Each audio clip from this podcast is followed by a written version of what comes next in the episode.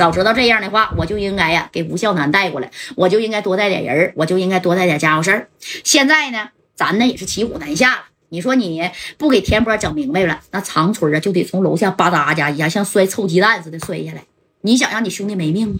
啊，走吧，咱俩回宾馆啊。等家带来了，呃，戴哥呢，你别看他有米儿，对不对？他呢，脑袋也转得快。啊，一会儿啊，咱们一块商议商议，不行呢，咱就从这个呃戴哥来呢，正光指定来啊。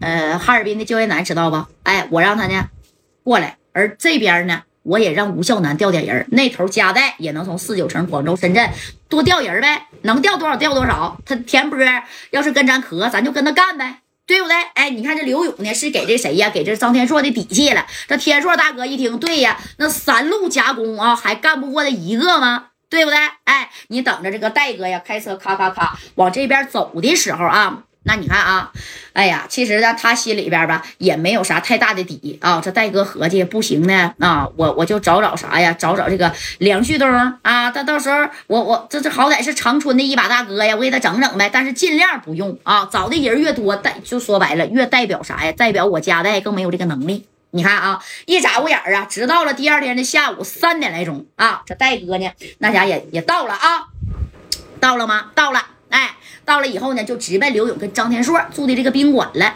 你看到的这个宾馆之后啊，哎呀，这张天硕啊啊，这家后脑袋一一个大包啊，这刘勇呢，一看是一宿都没睡呀，哎，你就他带这个二十多个小兄弟，有一半就住小院院了啊。戴哥来了，你看带着顶剑。马三儿啊，左帅小航加正光，还有高泽健、郑星浩，这全是金牌打手啊！戴哥子合计，我就少带人来，以一敌十，我这后边人是百三十万大军的，对不对？哎，你等加代带兄弟一到位之后，你看这张天硕啊，就说了：“加代呀，我是真不想麻烦你，可是这事儿，我昨天把你给我五百个 W，我给他拿了二百五十一个 W，他连瞅都没瞅。”这明显他就是想玩死我张天硕啊！啊，他明显呢就是想把我兄弟吕长春给干销户啊！你看这戴哥啊，也看了看谁呀？看了看这个刘勇，这勇哥呢，当时也是贼郁闷的啊！这事儿没解决成，你说还让加代来了，觉得有点丢面了啊！这勇哥，戴哥呀，你说这事儿怎么办吧？啊，咱是直接马人跟他磕呀？啊？还是说啊，直接他把把他干销户啊？嗯，跟他玩黑的，还是玩白的，还是黑白混打呀？哎，这勇哥就跟这个加代说了啊，这戴哥呢？那你看，这也坐下来，领着呼啦啦的啊，这啥呀？这些人啊，啪，全都坐着了，懂没懂？哎，坐着以后呢，那你看谁也没吱声。这戴哥呢，紧接着，没事儿，不就是田波吗？啊，他既然不给我加代面子呀？他既然呢就想让天硕大哥到他那梅河口去给他开演唱会，是这样吗？哎，这天硕也点点头说：“那可不是咋的，他就是想让我到梅河口去给他开演唱会。那你说我能去吗？这不符合规矩呀！啊，你说这要是符合规矩的话，那我就去了。我刚在长春开完，我跟人家这边啊赞助商、广告商都有合作。那我你说这瓜俩家我又干梅河口去了啊？这干我们这一行的得讲究一个规矩。”贾代呀，这个你应该懂啊！哎，这戴哥这一听，没事儿啊。田波那边的意思就是咬定了米儿不要，是不是？哎，但是呢，想放人就让你去开演唱会，那咱也不用跟他客气了啊。那咋的呀？马人啊？哎，这刘勇当时就是就就就是马人啊啊，马人行啊，对不对？马人行。要是马人的话呢，我现在就打电话啊！我给吴孝南打电话。正光啊，哎，这刘勇跟正光说了，这正光啥意思？行，那我也找人啊！我好歹我是东北的，那我还能不找点人吗？他田波能能能找多少人啊？对不对？